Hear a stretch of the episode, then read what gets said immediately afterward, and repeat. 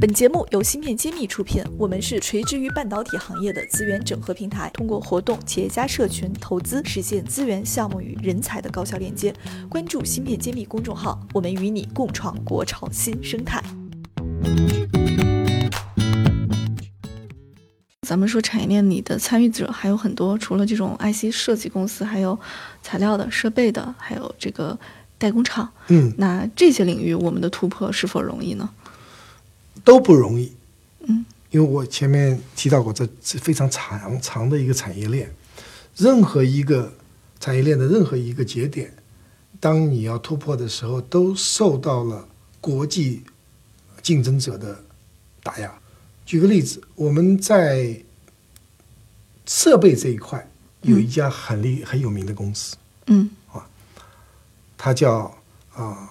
中微。中微的领军人物是尹志尧博士，七十多岁了，但他做出世界级的刻蚀机。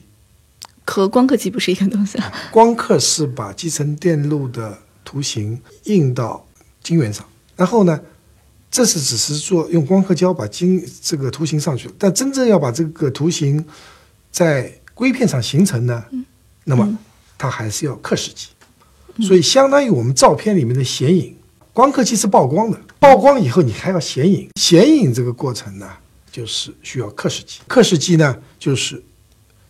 尹志尧博士做出世界级的，但是美国两家竞争对手，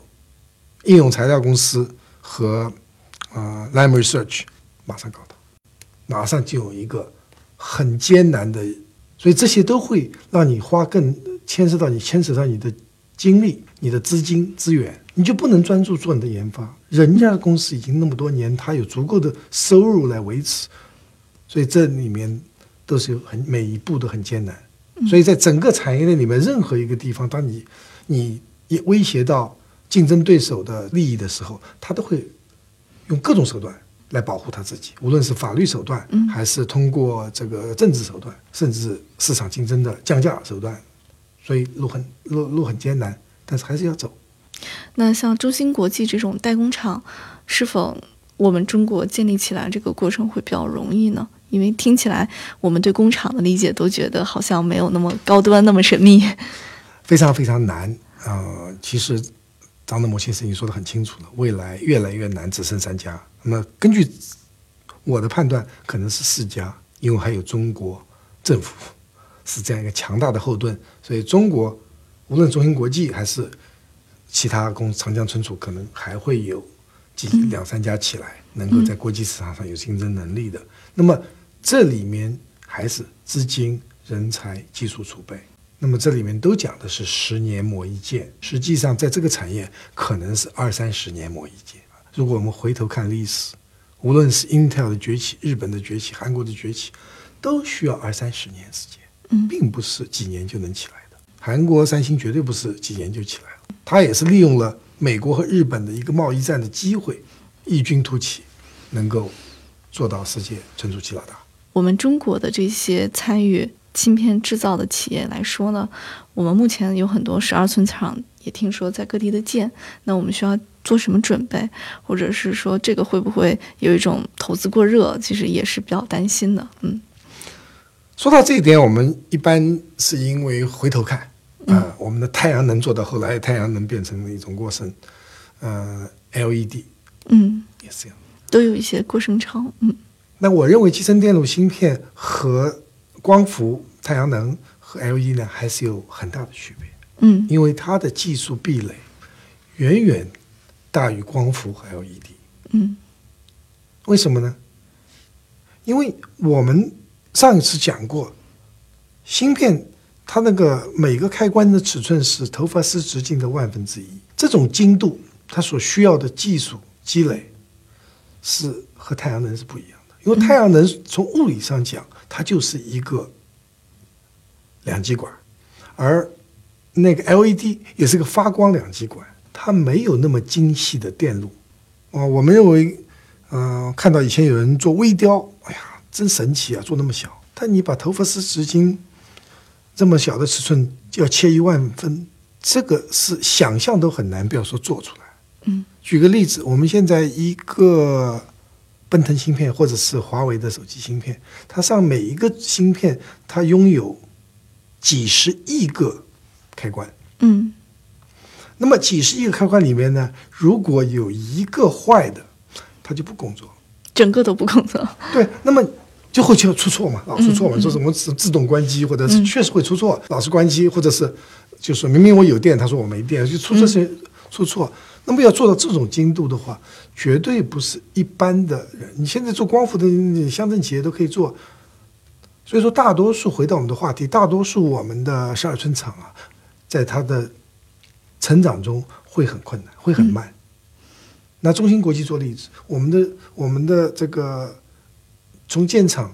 到最后盈利，我们花了十年时间，这就是要面对的。而且这还是一帮精英，从全世界找来的。用张汝京先生的话说，我全世界找了五百个好手，好手来干的，大概是三四百个从台湾地区来的，嗯，一百多个从欧美、日本回来的，所以这么多人来做，都是优秀的人才，据全世界的优秀的海归人才，做了十年才做到盈利，中间的过程是非常非常艰难，所以大多数企这个都会碰到企业会碰到这样子的问题，所以他会。计上计划赶不上变化，呃，甚甚甚至会因为资金链的断裂做不下去。所以我认为那么多呃产线要起来，大多数还是会会会困的非常困难。只有最优秀的企业有非常强大的后盾，比如说有台积电的后盾，有台联电的后盾，有三星的后盾，这些会起来。我们完全是本土的的话，要么赢中芯国际，要么华虹红利、华丽这公司，完全新的。它的风险是巨大的，嗯，但是我也希望他们都能成功。但我我我的判断是，成功的路上，呃，是会有很多困难，而且会很慢，会很长。华为自己的芯片也是代工的吗？华为它作为一个系，华为是个系统公司，它是做 telecom，就是通讯设备，嗯，那么它也很有名的华为的手机，嗯，那么这些都是系统，像苹果一样。他自己原来是不不做芯片的，但他内部确实有一个设计中心。后来海思，嗯，后来这个设华为设计公司成立了独资的全全资子公司，叫海思。嗯，海思呢是全中国最大的芯片设计公司。芯片设计公司，芯片设计公司，它最大的，它比它的营业额比展讯或者展锐还大。嗯，那么这个公司它是做设计，它并不制造，嗯，它还是一个。纯设计公司，我们叫 Fabulous，嗯，就不是英特尔的模式，嗯，它不是英特尔模式，它走的是，它更像，嗯，高通，嗯，呃，或者说严格上说，如果把它归成华为算一个公司吧，嗯，它像苹果，嗯，那华为的代工是在国内吗？还是说也在国外来代工？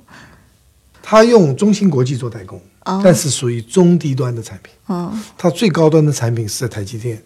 在台湾台积电代工。嗯，所以这是也是一个现现状，它还是所以说台我们说台湾是中国的一部分，所以说我们在国内代工，但是台湾叫国内叫境外，嗯，它还是有一个出关的这样一个一个过程，一个手续要做。欢迎大家在页面下方留言，我们会挑选有质量的问题进行解答。对优质的问题，我们会赠送谢院长亲笔签名的新式遗书。感谢大家收听《新事揭秘》，更多精彩内容请关注《新事一书》。我是谢志峰，我在《新事揭秘》等着你。